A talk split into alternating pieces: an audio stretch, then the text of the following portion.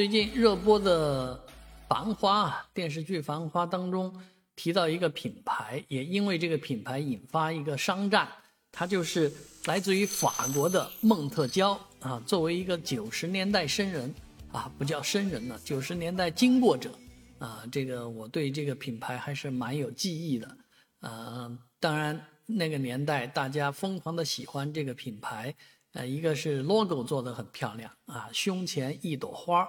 啊，但是另外一方面也是它的材质，它的这个亮色的这个 T 恤衫啊，用打火机烧不燃，啊，这种化工材料也挺奇特的，啊，但是呢，确确实实赢得了口碑，啊，但是当时应该还不只是像这个呃一朵花了，我以前穿过这个一只小青蛙，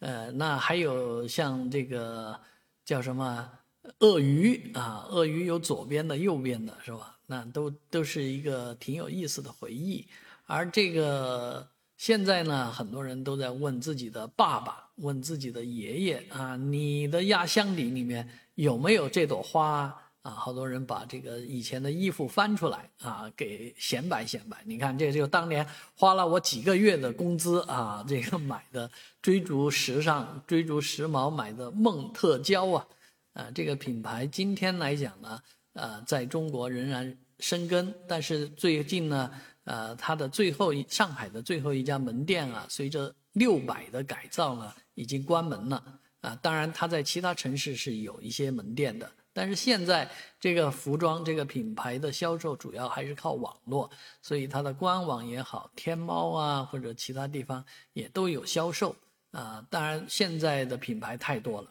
呃，当初这么一件呃梦特娇的衣服能比上 LV 的啊，这个今天来讲就没那么高端了啊，也渐渐的淡出大家的这个墨镜，哈哈，时尚的墨镜啊。但是想必啊，孟特娇经过繁华之后呢，还会有一些新的转机。